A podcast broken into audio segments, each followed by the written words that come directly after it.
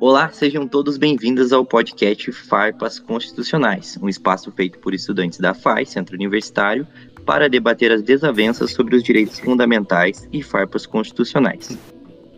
Hoje estamos aqui com nada mais nada menos que Tailane Cristina Costa. Ela é mulher, professora, palestrante, mestre em Direito Econômico e Desenvolvimento pela PUC do Paraná especialista em direito eleitoral e processo eleitoral pela Universidade Positivo, também especialista em direito administrativo aplicado pelo Instituto Direito Romeu Felipe Bacelar. Hum, bacharela em Direito pela Universidade Federal do Paraná, integrante do Instituto de Política para Mulheres, membra do Instituto Brasileiro de Direito Parlamentar, então, muito bem-vinda, muito boa noite, professora. É um prazer estarmos com você aqui hoje. Muito obrigada pelo convite, um prazer estar participando com vocês desse bate-papo, né, sobre um assunto que me é tão caro e que eu gosto tanto. Sensacional. Faz quanto tempo que você dedica uma parte da sua carreira e uma parte da sua vida para essa área específica das mulheres, assim? Olha, eu acho que desde que eu nasci. Uh, é, brincadeiras à parte, assim, há algum tempo já me dedico a estudar o papel da mulher e repensar o papel da mulher na sociedade e na política. E oficialmente comecei no Instituto Política por Depara faz aproximadamente uns 6, 7 anos, antes de ser instituto, quando era só pesquisa. Nossa, lá no início. Lá no início, bem no início. A primeira primeira formação, começamos como pesquisando e na pesquisa a gente identificou que não bastava a gente só ficar analisando a realidade e foi assim que nasceu o instituto para fazer a formação com as mulheres, porque pra as fazer mulheres uma integração. Isso, porque as mulheres querem participar, as mulheres têm vontade, mas muitas têm receio, muitas não têm conhecimento. E querendo ou não, o ambiente da política nem sempre é a mulher é incluída naturalmente, né? Então, às vezes, o menino já é incluído nessas conversas e para as mulheres nem sempre elas são colocadas nesse, nesse meio de debate. Então, ainda é um ambiente que acaba sendo, digamos assim, estranho. Então, identificamos que a gente precisava é, instruir e dar força, forças e armas para essas mulheres ingressarem na política. Sensacional, então faz, professora. Faz muito tempo já e que eu gosto muito. Não foi tema da minha dissertação, né, de mestrado, mas uhum. é um tema que eu gosto muito, estudo bastante e falo bastante sobre ele porque realmente a gente vive essa temática, né? Então a gente identifica e ano passado eu tive a oportunidade, digamos, de ser uma mulher na política, porque eu me tornei secretária municipal no município aqui próximo. Então, também, além da fala e do incentivo, ano passado testei eu ser uma mulher na política. Na prática. Na prática. Então, a nossa pauta da noite é sobre as cotas para as mulheres e, infelizmente, né, os dados mostram para a gente que a gente não tem essa representatividade que almejamos, né?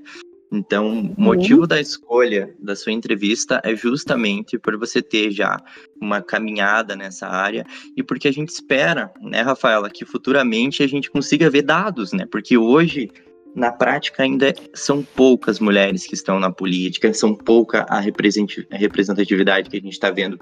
E eu fiz algumas pesquisas para o podcast e como é que eu posso dizer assim? Eu estava vendo que são várias as possibilidades que, que, que, de dificuldades que a mulher encontra. Então, hum, pelo que eu pesquisei na, na eleição passada, teve várias mulheres que queriam entrar, mas parece que é só a vontade, porque chega lá, o clima é muito masculino, as pessoas não, não olham, do, não é aquilo que elas esperam, sabe? Então, existe a vontade, uhum. existem as, as mulheres que querem ter essa, entrar para a política mesmo, chegar lá para se ter essa representatividade, mas na prática não é o que elas acham que é. Então aí a gente uhum. vai fazer algumas per umas perguntas um pouco mais técnicas, mas fique à vontade para a gente conversar sobre tudo e falar realmente o seu lado nessa, né, nessa luta que a gente quer melhorar. Então tá bom, vamos lá. Boa noite, professora. Boa noite, Douglas. Queria começar agradecendo a professora Tailane pela presença aqui no nosso podcast. E queria fazer um primeiro questionamento, né? Pedir para a professora explicar para os nossos ouvintes a importância das cotas para mulheres na política. Eu gostaria muito de estar aqui falando assim que a gente já não precisa mais de cota, né? É, eu brinco que, óbvio que avançamos se nós formos olhar para 50, para 100 anos, se a gente pensar que em 46 ainda é, a mulher não podia ser votada, então não faz nem 100 pouco anos. Tempo, pouco tempo. É pouquíssimo tempo. E eu tenho um dado muito curioso para contar sobre mulher na política, só um parênteses antes da gente de eu responder. Que até 2016, 16, exatamente, eu não falei 2006 nem 1906. Até 2000... Coisa de cinco anos. Isso. Não existia banheiro feminino no Congresso. Porque não era para mulher estar lá, né? Tá, eu não não imaginava que isso podia ser possível. Juro para vocês, eu não imaginava que isso podia ser possível, ainda mais num congresso onde a, as coisas são, né, abrangentes. Né? Exatamente. Então, óbvio, existiam os banheiros nos gabinetes, mas não existia um banheiro feminino. Então vocês pensem que faz cinco anos que a gente conquistou esse direito, né? E óbvio que a gente tem várias discussões de banheiros é, mistos, mas enfim, no atual contexto, não ter um banheiro feminino significa que não é para mulher estar tá lá. Para mim é isso. Ou é para lá passar rapidamente, porque Concordo, né, concordo. É simbólico, né? Então, quando a gente traz esses dados, a gente vai um pouco para a questão simbólica de todo o porquê não é para mulher estar lá. Mas, voltando à pergunta, né, o porquê que é importante a gente ter mulher na política, é, vamos pensar que nós temos uma democracia representativa e nós precisamos de todos os grupos participando dessa, das decisões.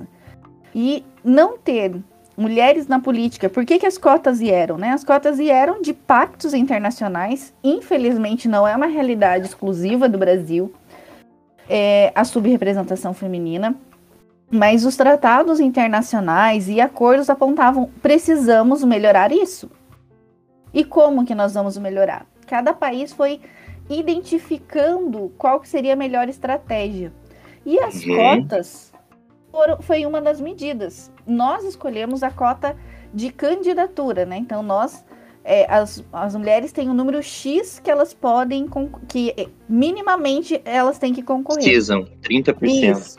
É, eu sempre brinco que chamam de cota feminina, mas na verdade é cota de sexo, como está na lei, e que a, a, justiça já determinou que a interpretação é de gênero, porque na verdade eu posso lançar é, uma uma candidatura, agora é por partido, não existe mais coligação, que tenha 70% de mulheres e ela vai ter que ter pelo menos 30% de homens. Mas como a gente vê que elas são, as mulheres são tão subrepresentadas que acabou virando cota feminina, porque já se subentende que esses 30% são das mulheres. E o pior é que é verdade. Se a gente vai no site do TSE, a gente identifica que as mulheres são 31 10% do, de, de todas as candidaturas. É uma minoria, então, né? É uma minoria. É minoria. E, e, é só a cota, né? A gente não vê nem os 50%, nem 40%, é a cota. E a cota é importante para colocar a mulher no, no jogo. A partir do momento que houve obrigatoriedade, obrigatoriedade não. É, houve a questão de ter uma cota mínima, os partidos começaram a ir atrás de mulheres. Óbvio que a gente vai vindo vendo outros problemas decorrentes dessa imposição das cotas, né? Uhum. Que são as candidaturas fictícias, lançar mulheres só para elas serem é, só para ter o número, sem ser uma campanha, uma candidatura efetiva. Mas independente da, da, da, de eventual candidatura fictícia, a cota, ela querendo ou não, ela coloca a mulher no jogo, ela joga a mulher para o nome que, ó, tem que ter mulher nesse espaço. Nosso recorde. A democracia, né? Precisa. A democracia, precisa. É, e existem pautas que apenas é, as, quem está sendo representado vai compreender. Por exemplo, nós temos a bancada feminina. Óbvio que existem temas que elas não serão, as parlamentares não serão coesas, né? Existem temas muito sensíveis nas pautas das mulheres que existem várias questões que elas vão discordar, principalmente em relação aos direitos reprodutivos. Mas existem pautas que a bancada feminina ela é um bloco coeso, principalmente em relação ao, ao combate à violência contra a mulher. Então, uhum. mulheres de partidos diferentes se juntam em nome de uma pauta comum. E isso é muito, muito relevante, muito importante. Em nível federal, o nosso recorde é 15%, que é o que a gente tem agora. E uhum. Curitiba tem uma representação acima de 20%, mas é uma exceção. Se nós formos verificar nos municípios, nós temos inúmeros municípios sem nenhuma mulher vereadora. Nenhuma. E pensem, não tem nenhuma mulher em municípios é, próximos. É impensável, isso não deveria ser assim. Professora, eu gostaria de complementar, é, inclusive fazendo uma pergunta mais direta e bem mais simples, uhum. para nesse mesmo sentido. A professora acredita que a cota, melhorando essa questão da cota, que agora é os 30%, mas dessa maneira que ela está sendo feita, que ela não é efetiva, né? Então, o pessoal coloca lá, igual a professora uhum. explicou. É, seria, seria possível solucionar esse problema, ganhar mais representatividade apenas com a cota, ou daria para a gente incluir outras políticas que outros países fazem para uhum. aumentar essa questão? A senhora poderia falar alguma coisa nesse sentido? Então vamos lá é, nós temos vários tipos de cota, digamos, várias modalidades de cota. Então, nós temos a modalidade de candidatura, que é a nossa, e nós temos a cota de cadeira, que seria o que? Alguns países adotam essa metodologia, ou seja, um número X de cadeiras do parlamento, enfim, da Câmara, da Assembleia, é, ela vai ser disputada por mulheres. Uhum. E essa é uma maneira de aumentar a representatividade que eu falo a forceps. Porque daí não tem, não tem é, questionamento. Pelo menos X% vai ser de mulher. Porque vai concorrer para aquelas, aquelas vagas que já estão pré-definidas que vão ser ocupadas por mulheres. Existe é. muito questionamento sobre isso. Existem, existem algumas propostas tramitando. E as propostas são de, de é, ser gradativo o aumento e apenas por três legislaturas. Então, seria temporário, digamos, para impulsionar a participação das mulheres e posteriormente essa, esse, essa modalidade de cota não existiria. Essa é uma saída. A outra saída é, e daí mudaria o nosso sistema de votação, né? Nós temos o, o sistema que nós chamamos de é uma lista fechada, porque são, são os candidatos inscritos, mas ela não é pré-ordenada, né? Então, um partido pode é, incluir. Uma, incluir, enfim, é, é, vai ser os mais votados ali do partido. Qual que seria a ideia? De uma lista pré-definida. Então, o partido já. Obrigatório aquilo ali. Obrigatório aquilo ali. Então, se eu tiver uma vaga, vai ser o fulaninho. Se eu tiver duas vagas, vai ser fulaninho e fulaninho. Se tiver três vagas, vai ser fulaninho, fulaninho, fulaninho. Independente do número de votos, porque eu votaria na, no partido realmente. Interessante. E alguns alguns países fazem o quê? Que essa lista pré-ordenada ela alterne entre um homem, uma mulher, um homem e uma mulher. E existem algumas regras, daí também existe um estudo para que o cabeça, né, o primeiro alterne, então, hora mulher e hora né, homem. Essa é uma forma, mas nós teríamos que mudar o nosso sistema, né? Porque o nosso sistema não comporta essa, essa forma de escolha dos representantes. Mas é uma saída. E há outras políticas públicas que a gente que o nosso sistema está tentando implementar, que seria, digamos, do financiamento, né? Então nós temos uhum.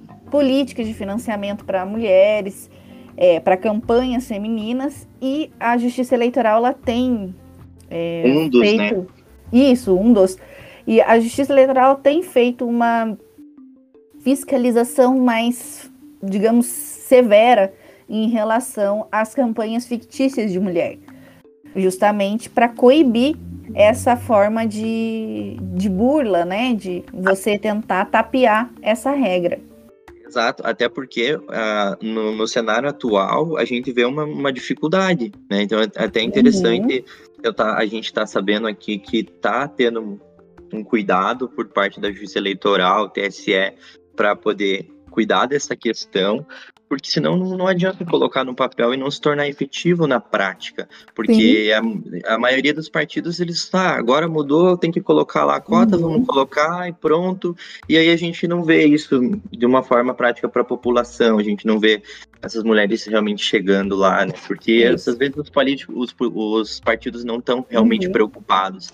Então, muito, muito interessante.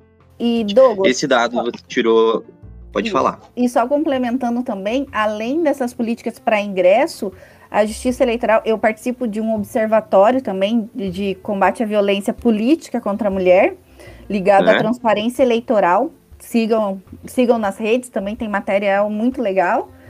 É, que ele tem feito uma campanha para que não ocorra violência política contra a mulher, porque às vezes, você falou no início da sua fala, é, é. Você falou no início, sua fala ficou redundante. Você falou no início da nossa conversa, é, olha, a, a, mulher quer participar e às vezes encontra um espaço hostil a ela. Isso. E, e às vezes a mulher não consegue identificar que aquilo é uma violência política, porque existe a violência de gênero e existe a violência política contra a mulher.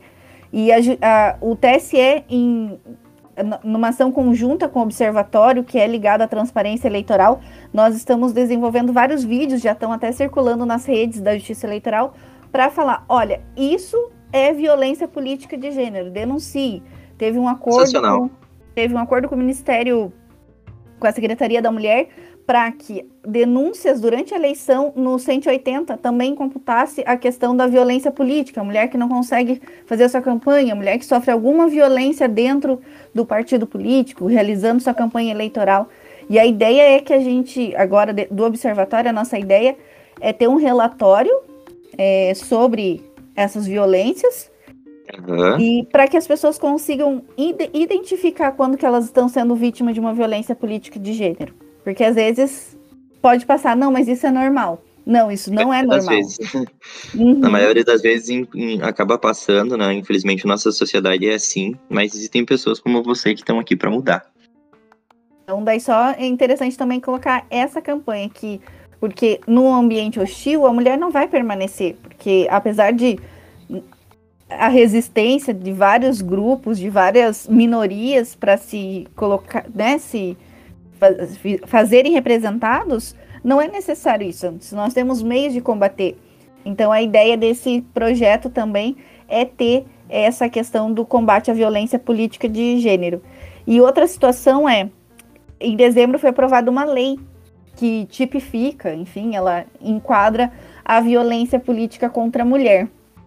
Uhum. Ela está pendente de votação no Senado mas ela estabelece o que, que é a violência política de contra a mulher. Ele não quis usar o termo gênero, ele usa o termo mulher e sexo.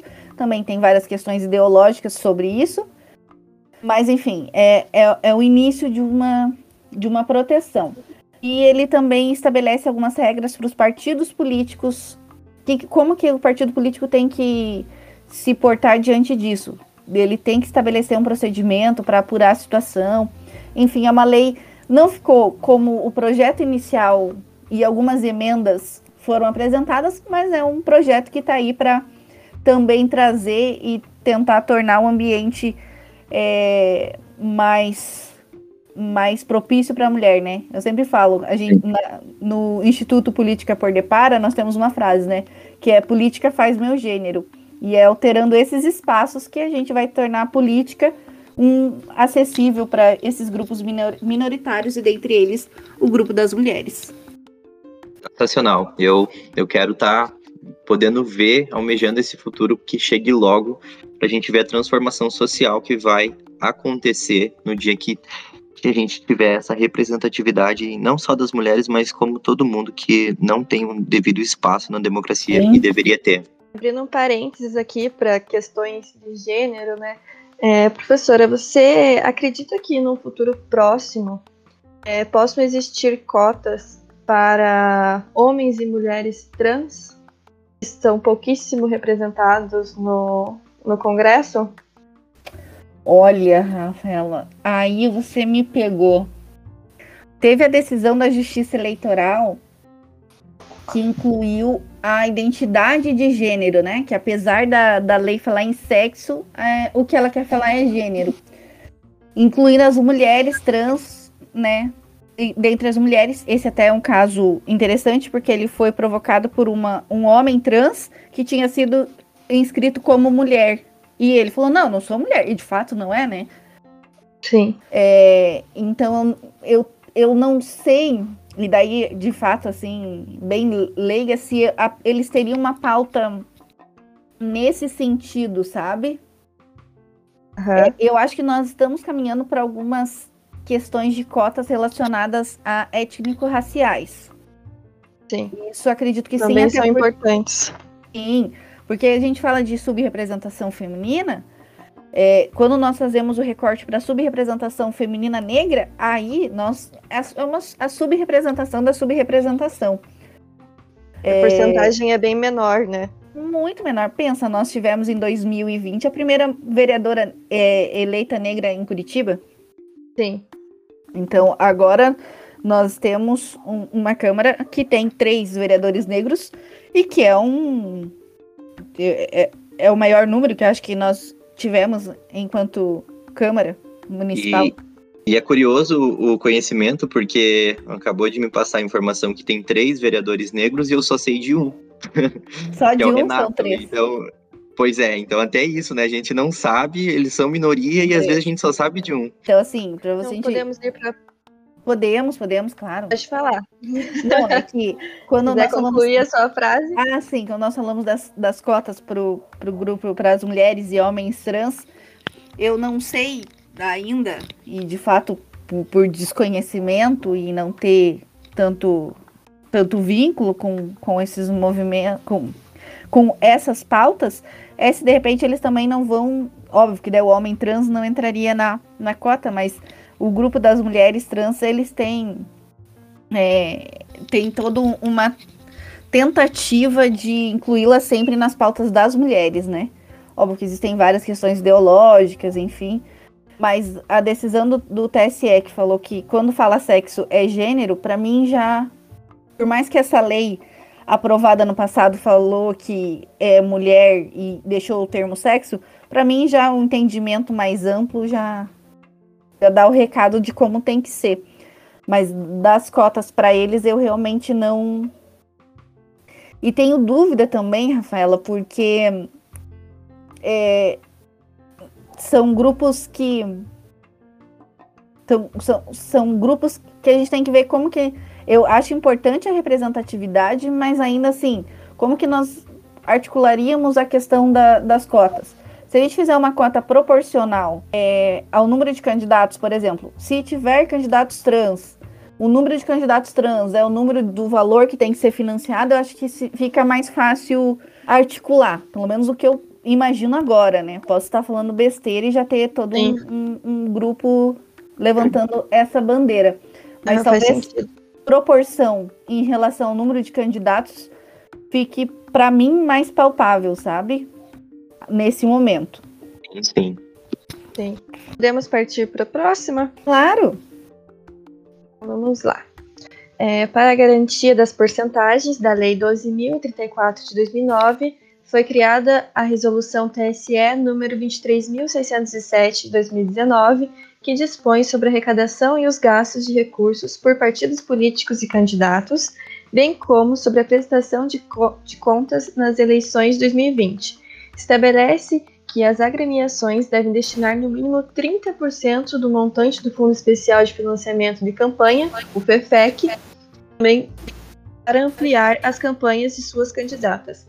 Na prática, como que é aplicada essa resolução? Essa determinação do financiamento, ela surgiu justamente porque se eu tenho no mínimo 30%, eu tenho que ter recurso para esse 30%. O Fundo Especial de Financiamento de Campanha, ele é um recurso público, né? Ele foi uhum. instituído após é, ser proibida a doação de pessoa jurídica. Então, basicamente é feito um cálculo, né? Ah, 30% tem que ser investido. De quanto você receber do fundo, 30% tem que ser para a mulher. Existe um existe algo que não foi bem determinado de como que vai ser essa divisão. Eu posso entregar para uma única mulher? Ou eu tenho que dividir entre todas as mulheres? A escolha foi que os partidos vão ter que apre apresentar um programa de como que vai ser essa divisão. Como que vai ser verificado esse gasto? Porque o que aconteceu em 2018? Os partidos lançaram como utilizado para a mulher, mas eram serviços que eram aproveitados por todos os candidatos. Como uma que falta de vergonha na cara. é, como advogado, contador, que não eram serviços exclusivos daquelas candidaturas. Então a Justiça Eleitoral também foi em cima disso. Foi e como eu falei, a Justiça Eleitoral tem feito um trabalho, uma fiscalização forte em relação a isso, verificando é, valor gasto pelas campanhas de mulheres e obtenção de votos para verificar se não houve uma candidatura fictícia. E o uso desse, desse recurso, ele já foi, a, a Justiça Eleitoral já falou, o uso não tem, não tem que ser uma estratégia de poder é, usar esse benefício para todos, tem que ser para financiamento da campanha das mulheres. Então, é todo feito um processo na prestação de contas depois para verificar se esse gasto foi de acordo ou não. Sensacional. É mais ou menos uma espécie de uma auditoria né, que eles fazem, verificam é. os gastos e dão o devido, devido destino para a verba, né? Isso, e daí lembrando que a prestação de contas no eleitoral ela vai acontecendo durante todo o processo, né? Então, tem três momentos de prestação de contas ao longo dos 45 dias. Então, nesse tempo fica disponível, então existe um, um link chamado Divulga Cande, até você, a gente pode verificar até dos anos passados, e lá vai ter todo o gasto. É, da, da campanha, da, de quanto gastou, para quem gastou, então até possibilitando que seja realizada uma auditoria externa, né? E daí sim, ou é, identificada qualquer irregularidade, pode fazer uma notificação para o MP.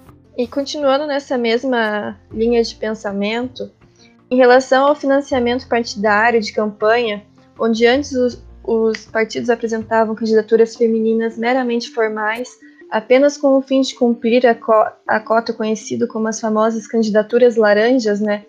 Visto a, a brecha usufruída por diversos partidos, a reforma política de 2015 criou incentivos ao investimento em campanhas femininas, onde a Lei 13.165 de 2015 obrigava que os partidos empenhassem recursos nas campanhas de mulheres de no mínimo 5% e tendo um limite de 15%, e que posteriormente passou por uma nova reforma em 2018, julgada pelo STF, que na sua resolução passou a garantir pelo menos 30% do fundo partidário.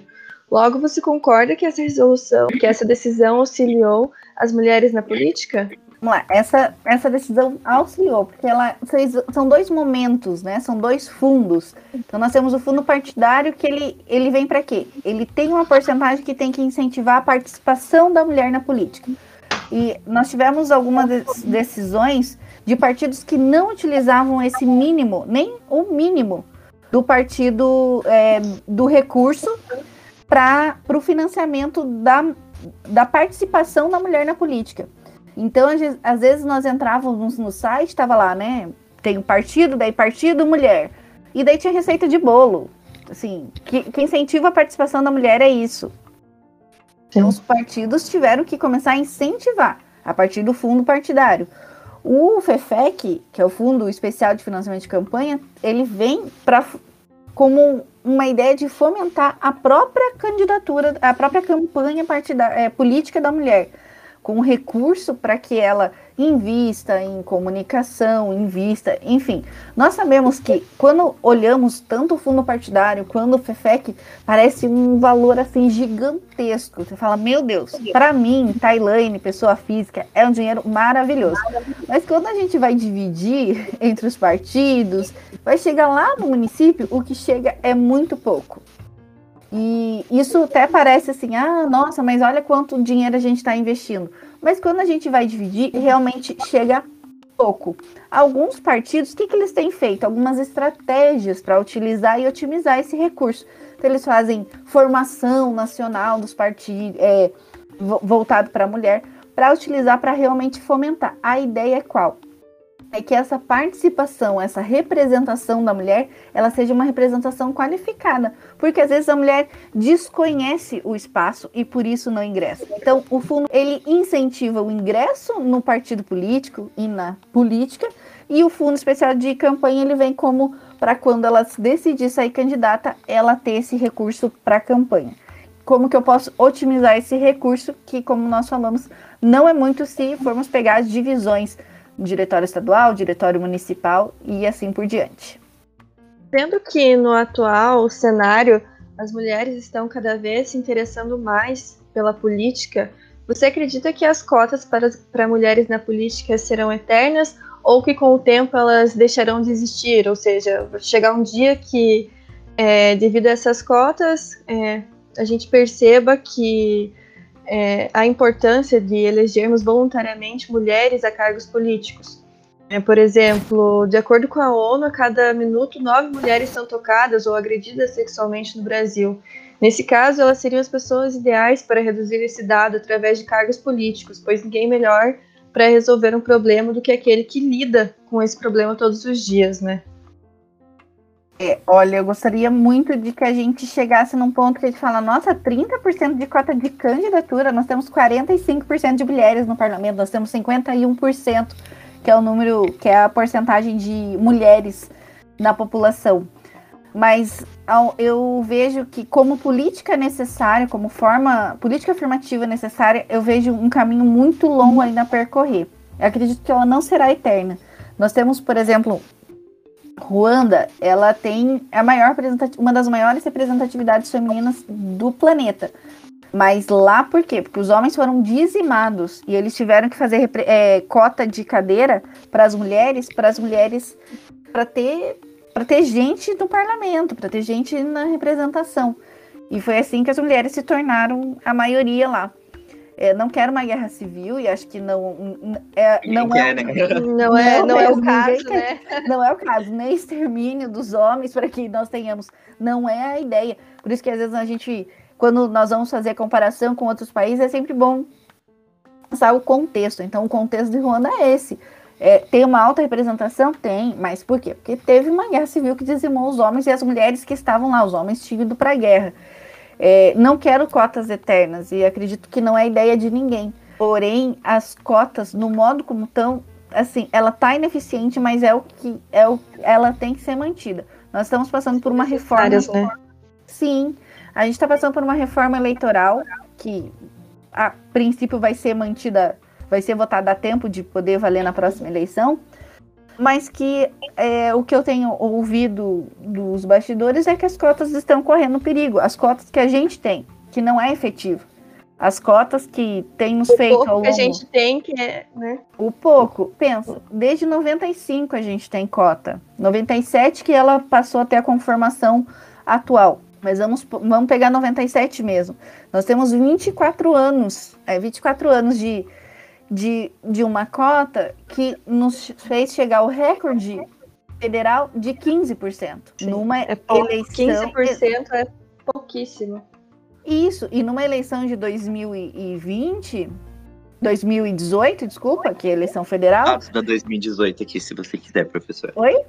Eu tô com os dados da eleição de 2018 aqui, mas pode concluir. Então, a eleição de 2018, para mim, foi uma eleição que a gente tem que estudar assim, que não é uma eleição paradigma. Para mim, o 15% foi um efeito de até algumas mulheres que tiveram uma votação expressiva e que conseguiram levar mais, é, mais representantes. Então, é, para a gente ver se realmente as cotas chegaram ao nosso recorde de 15%, vamos ter que ver 2022. Isso daí. E, e não sei é... como vai ser. Vamos esperar para ver. Mas vai que já que a professora falou dos dados, eu estou inclusive com eles abertos aqui. É, eu quero fazer uma pergunta para para entender mais a questão prática, assim. A professora acabou de citar que teve algumas mulheres que tiveram, tiveram bastantes votos expressivos, né? Só uhum. que ainda são muito poucas em relação ao número de candidatas. Então aqui a gente teve aqui, ó, 2.767 candidatas né, só no 97,2% não eleitas, 2,8% eleitas, 77% eleitas. Então, assim, um monte de gente se candidata, pouca pessoa se elege, parece que é mais, assim, digamos, quem tem mais. É, e aqui em 2018 a gente já estava com uns 30% de financiamento. Então, assim, Sim. parece que ainda tá bem difícil. Parece que a mulher que chega lá, ela tem, não sei, de repente é um Instagram, de repente ela uhum. tem parcerias, mas essa questão mesmo de, de que nenhum homem não é igual, sabe? Tipo, 97% não se elegeu. É, por, que, por que será que acontece isso hoje em dia, tipo 2018? Uhum. Então, Douglas, é, o que a gente tem que ver, é, eu falo assim, que todo mundo que é candidato é vidraça. Não adianta. É homem, a mulher vai ser vidraça. A diferença é que os homens costumam ser vidraça blindada e as mulheres são, sabe aquele vidrinho feito de caramelo? Uhum. É, é, os ataques que são, que são direcionados para as mulheres, e daí é que uma coisa, pelo menos, é igualitária. Igualitária, no modo genérico, é que mulheres de direita, mais ligadas à direita, mulheres mais ligadas à esquerda, elas sofrem violência é, por serem mulheres estarem nesse espaço. Né? Não vou citar nomes e exemplos, mas basta a gente jogar. Nós vamos ver desde a mulher da esquerda, que vai sofrer uma violência, e é, aqui eu não estou falando de violência física, né? Estou falando das violências uhum. de xingamentos e, enfim, tentativas de demérito dela estar naquele espaço. E mulheres da direita. Do ano, no ano 2018, nós tínhamos, com certeza, dos dois partidos polarizados, mulheres que sofreram agressões estando nesse espaço dos dois partidos que estavam polarizados. É, e as mulheres acabam não se efetivando um outro dado que é interessante a gente levantar é qual que é o recurso real, qual o financiamento real aplicado na campanha dessa mulher. É, é, se nós formos verificar, as mulheres vão ter as campanhas mais baixas, na sua maioria. Óbvio, existem mulheres que gastam muito e que acabam se é, elegendo. Eu gostaria de campanhas, eu brinco que são campanhas franciscanas, campanhas que não custem. Mas isso, isso toda campanha custa. Ela custa desde um material bem feito de divulgação, ela custa o próprio transporte do, da candidata para fazer a campanha, ela custa por ter um jurídico bem estabelecido para saber até onde ela pode ir, o que, que ela pode fazer, quais são as regras reais do jogo. Então tudo isso custa, né? E, e para mim vai muito daquilo. Os homens estão acostumados a estar nesse espaço e as mulheres ainda tempo, né? estão né? há bastante tempo. E as mulheres ainda estão é, se apoderando desse espaço, né? Nós vemos o quê? Que os homens, um homem é, candidato, ele não é colocado numa caixinha. Uma mulher, ela sempre vai ser colocada numa caixinha. Então, ai, não, essa mulher, ela é mãe, né? Então, essa mulher, ela vai ter o perfil cuidador, o perfil mãe. Essa mulher é perfil é, trabalhador. Ai, essa mulher tem perfil de que é aquela guerreira, é aquela que vai pra luta. Então, assim, as mulheres os são. estereótipos, né? São os estereótipos que a gente identifica das mulheres. Que nem sempre são reais e que nós somos várias, assim como os homens também são vários, mas as mulheres acabam tendo vários rótulos, né? E façam um exercício vocês. É, eu sempre Certeza. costumo fazer isso assim. É, eu costumo geralmente votar em mulheres para o legislativo. Quando alguém surgir com o nome de uma mulher para vocês votarem, e não só em campanha, sei lá, representante de turma, vejam se o sarrafo que vocês vão estabelecer para ela não é mais alto do que do homem. Porque normalmente o nosso sarrafo é maior. Então, assim. Ah, com é... certeza, seja na política, seja é, numa empresa, num escritório. Uhum. É, então, assim, é aquela... mulher sempre vai ser mais exigida do que Isso. Ela é Aí... boa, mas ela é boa, uhum. mas ela é boa, mas o homem assim, nossa, nada que ele é bom. Exatamente, você pode ter exatamente o mesmo cargo, desempenhar as mesmas funções, mas sempre a exigência da perfeição vai ser maior com a mulher. Exatamente. Quando o candidato é um homem, a pessoa olha mais os pontos positivos dele e acaba escolhendo. Quando é uma mulher, às vezes o sarrafo assim, ah, ela é assim, mas nossa, ela é do partido X. Nossa, ela é assim, mas ai, lá naquela pauta ela não me representa. Então é um exercício que nós temos que fazer. Porque óbvio que vem muito do discurso. Ai, mas se todas as mulheres votassem em mulheres, as mulheres estavam sendo maioria. Ótimo, gente. É um mundo idealista, né? E não e também assim, não o, as mulheres não querem a, é, ter representatividade com esse discurso de ai, votem em mim porque eu sou mulher. Não, ser mulher A muito mais só... do que isso. É muito, mais, mais que isso. A gente só não quer que ser mulher seja um demérito. Mulher ser Exatamente. mulher. Mas não que, ai, ah, vou votar nela por ela ser mulher. Não. Mas existem várias características hum, que fazem merecer essa representação, que fazem ela representar. E óbvio que a gente tem várias questões de machismo estrutural, é, as questões que de não conhecermos tanto essa esse espaço político, de sabemos aquela regra não do jogo. Não ter tanto incentivo, né? Exatamente. Assim como homens têm para grandes cargos, eu vejo muito isso. É, você vai comprar um brinquedo para criança, né? E o brinquedo não tem gênero, mas uhum. sempre os brinquedos de menino é para ele ser um engenheiro, é para ele ser médico. E para menina, o que, que ela vai fazer? Ela tem uma cozinha, ela é. tem uma criança para cuidar, ela tem um ferro de passar roupa. Uhum. Então, assim, falta um pouco de incentivo desde a primeira infância. Não, e, e, gente, esses dias eu estava até participando de uma formação e parei para pensar que até os nossos mobiliários do escritório fazem essa distinção. Vocês já foram comprar cadeira de escritório? Peçam a cadeira do, a cadeira acho que gerente e a cadeira da secretária. Eu já ouvi falar dessa piada, mas eu não sei diferenciar. Explica pra gente aí, professor. A cadeira do a cadeira do gerente, do chefe, não lembro agora exatamente o termo, mas é ligado a um termo masculino, é a cadeira, aquela cadeira que vai até o nosso pescoço, que ela aquela grandona do chefe mesmo. A cadeira presidente, né? Presidente, isso, cadeira presidente. a cadeira secretária é aquela cadeira que vai no meio das costas sabe? Que realmente geralmente fica nas recepções e tal. Então a gente pensa, a cadeira já faz a distinção onde que é a secretária, porque a secretária não se cogita um secretário, né? Nunca ninguém fala, nossa, fulano é secretário de, de Beltrano, no sentido de secretariado. Então a gente já vê na cadeira esse, essa diferença. Daí essa palestra trazia vários exemplos, assim, agora eu só me recordo da cadeira, que pra gente ver como simbolicamente como que é visto o homem e como que é visto a mulher. E é muito engraçado, né? Eu falei para vocês que eu fui secretária municipal ano passado e estava participando numa reunião com outro secretário e me virou uma outra pessoa também de, de, um, de uma outra instituição e falou assim: anota aí, já que você é secretária dele. Eu falei: não, eu não sou secretária dele, eu sou secretária do município.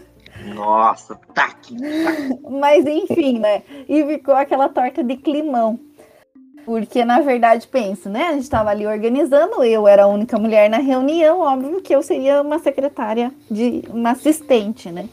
E não alguém com o mesmo, é, digamos, o mesmo poder, a mesma nível hierárquico que os demais.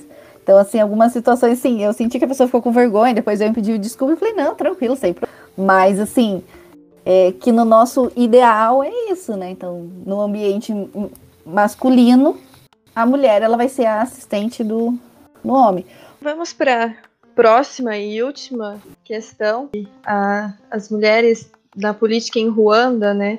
Aproveitando uhum. esse, esse gatilho internacional, né? Em relação ao, ao panorama internacional é, sobre a política de cotas. Quais países são referência? Que tipo de políticas públicas foram adotadas nesses países que o Brasil uhum. poderia utilizar de exemplo para tornar a participação da mulher mais efetiva no nosso cenário. Então vamos lá, né? Que essa é uma Dizimar missão. todos os homens. Eximar. Essa é Vamos é fazer como Ruanda e Não, eximar todos eles. Daqui a pouco falar, olha, essa professora feminazi. Uhum. É, os direitos das mulheres. É, como se feminismo fosse o contrário de machismo, né? E não é. Exatamente. Então, assim, vamos lá. Essa é uma tarefa árdua, porque cada país vai ter é, sua especificidade, o seu número de representação, enfim. Vamos, eu vou, vou trazer um, um, Eu vou abordar questões genéricas da América Latina, que eu acho que conversam mais com a nossa realidade, e assim a gente pode ir pesquisando, né? Tem vários países da América Latina que também adotam o mesmo sistema de cotas que nós, que é o sistema de candidaturas. Porém, alguns países, daí eu vou trazer a questão do México, eles vão trazer mais leis para a questão de sanção à não participação da mulher na política. O México também tem um caso chamado de caso das Juanitas. O que, que acontecia? Eles lançavam uma mulher candidata. É, durante o percurso, essa mulher era trocada por um homem. É, principalmente para cargos. Isso, para né, uma forma de burlar. Então, o que, que essa lei das Juanitas ela trouxe? Falou, não, se você vai trocar uma mulher, você, se você vai tirar uma mulher, você tem que pôr uma mulher. E agora, só fazendo um gancho, lembrando as nossas cotas de 30%, elas também teve uma tentativa, ocorreu uma tentativa disso. O que, que os partidos faziam? Registravam com 30% de mulheres e iam trocando. Então, quando chegava na eleição, eu já não tinha mais os 30%, eu tinha uns 20 e pouco, porque eu já fui trocando. E a Justiça Eleitoral agora ela fica fiscalizando.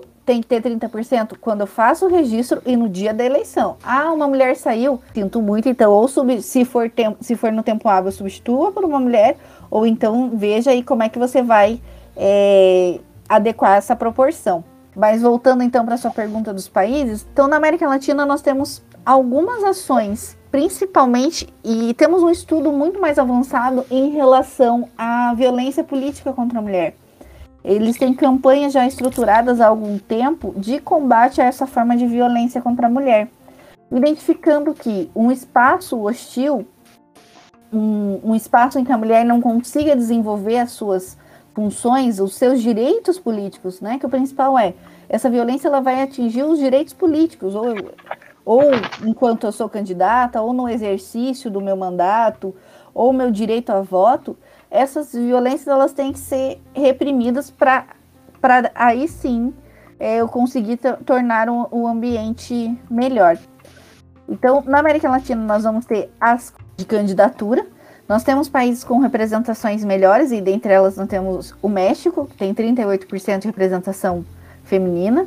É, a Bolívia também tem uma alta representação feminina e o Equador.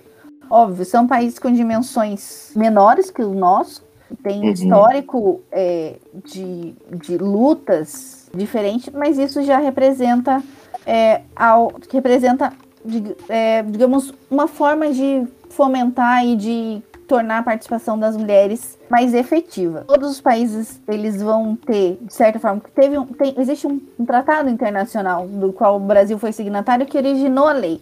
Então, os países da América Latina têm esse compromisso ter a representação feminina. Qual que seria a pauta ideal? Seria uma pauta de 50%, que é a paridade de gênero, né? Mas nenhum da, da América Latina, por meio dessas formas de cota, e que não seja o caso de Ruanda, que é um caso excepcional, excepcional. mesmo, eles vão ter uma, um, um, digamos, a forte para ter os 50%. A senhora acredita que a gente pode chegar nos 50% no futuro? Olha, espero estar viva para a gente ver se, se não for algo tão a força, espero estar viva para ver 50%.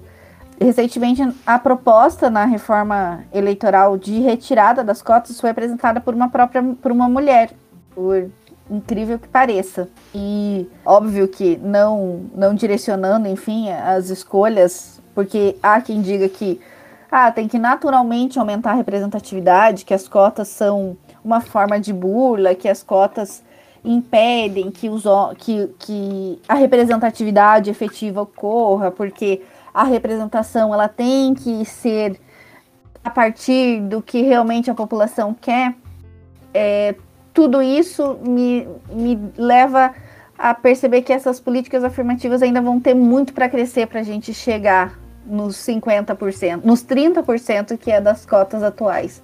Eu ficaria feliz se nós tivéssemos 50% de candidatas. Eu assim. acho que eu, eu acho que as candidatas a gente consegue chegar lá, mas a efetividade pode demorar um pouco mais. É, concordo com você. Acho que das candidatas, talvez, alguns partidos já tenham pensado em alterar os seus estatutos para colocar obrigatoriedade, porque o partido pode, né? Ele só não pode definir que seja menos do, do que 30%. Alguns partidos têm feito algum, alguma movimentação de incluir mulheres na diretoria partidária, que é uma forma de incluir e levar um, uma levar a mulher para os cargos de decisão, né? Essa é uma pauta. Temos um caminho bem longo a percorrer. Não sei se estarei viva para ver. Está sim, vamos conseguir. Depois dessa que não tem nem banheiro na Câmara, olha, a mudança agora precisa tem, acontecer. Agora tem, agora tem. Faz cinco anos que tem. Professora, então, vamos nos preparando para encerrar. Eu gostaria de agradecer como aluna por ter adquirido tanto conhecimento com sua fala é, bem como agradecer em nome da FAI, que nos proporcionou estar aqui gravando esse podcast hoje. E gostaria de verificar com você se teria como nos recomendar um material para maiores informações sobre cotas para mulheres na política, algum artigo, algum texto seu ou de outra pessoa que você acha interessante? Bom, eu vou indicar o meu texto, né? Porque a gente tem que se autorreferenciar às vezes. Claro, Dúvidas. com certeza. Tem que vender É, o pão, né? É, tem que vender, né? Tem que vender o no- nosso pãozinho, né? Mas, assim, é um, um artigo que eu escrevi com uma colega que se chama Meu Pé de Cota Laranja. Ele está disponível na internet. Tem um artigo que eu escrevi também para a FAI, tá no livro do observatório de vocês, que é Cotas para as Mulheres, também está disponível. Deixa eu lembrar de mais algum. E daí vou indicar a página do Instituto Política por de para Mulheres e a página do Transparência Eleitoral. São páginas que estão sempre é, veiculando informações sobre questões de participação da mulher na política, participação das minorias. Eu acho que são canais interessantes para acompanhar. Sensacional, professora. Sensacional. É, só para a gente finalizar e concluir aqui, deu para perceber mesmo a sua paixão pelo tema e pela área. A gente gostaria de saber se a senhora tem algum livro de cabeceira para indicar também. Um livro de cabeceira? Atualmente eu tô lendo The Handmaid's Tale, O Conto de Aya. Então, acho que podemos encerrar por aqui. Gostaria de agradecer imensamente a professora Tailane pela disponibilidade dela, né? Nessa noite de segunda-feira, um friozinho aqui em Curitiba, e ela se dispôs a gravar com a gente. Então, muito obrigada, professora, e tenha Obrigado, uma boa professora. noite. Eu gostaria de agradecer o convite. Eu acho que eu me empolgo falando, porque quando a gente gosta, a gente quer, vai falando, vai falando, não vê o tempo passar. É, agradecer o convite, parabenizar esses podcasts para democratização, farpas constitucionais, é um tema muito é um nome muito sugestivo, muito interessante. E agradecer mesmo o convite de vocês, a paciência, que acho que acabo falando, falando, brinquei no início, minha dicção meio Tata Werneck, às vezes fico falando correndo, mas muito obrigada mesmo pelo convite.